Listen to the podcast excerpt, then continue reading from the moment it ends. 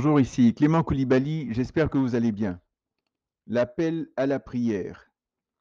William Booth a dit un jour, priez comme si tout dépendait de vos prières, travaillez comme si tout dépendait de votre travail. Priez comme si tout dépendait de votre prière, travaillez comme si tout dépendait de votre travail. Lorsque nous comprenons réellement cette citation de ce grand homme de Dieu, nos prières ternes et mortes disparaissent. Nous entrons par la suite dans une intensité encore plus grande dans la prière, dans la recherche de la présence de Jésus.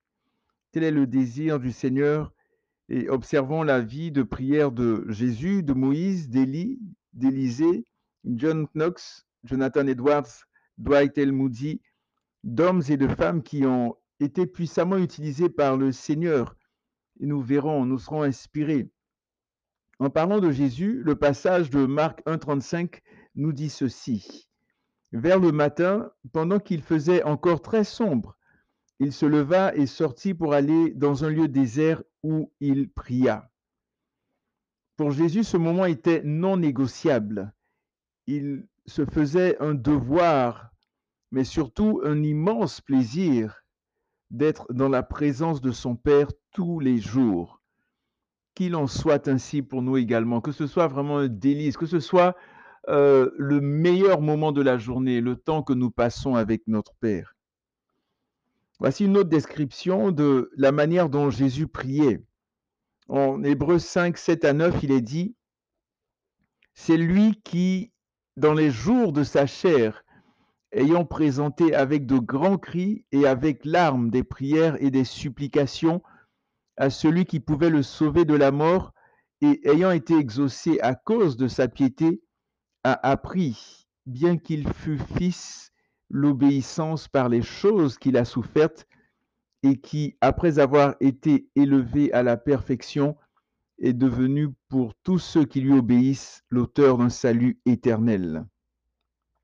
Donc c'est lui qui, dans les jours de sa chair, ayant présenté avec de grands cris et avec larmes des prières et des supplications à celui qui pouvait le sauver de la mort, et ayant été exaucé à cause de sa piété, a appris, bien qu'il fût fils, il a appris quoi? L'obéissance.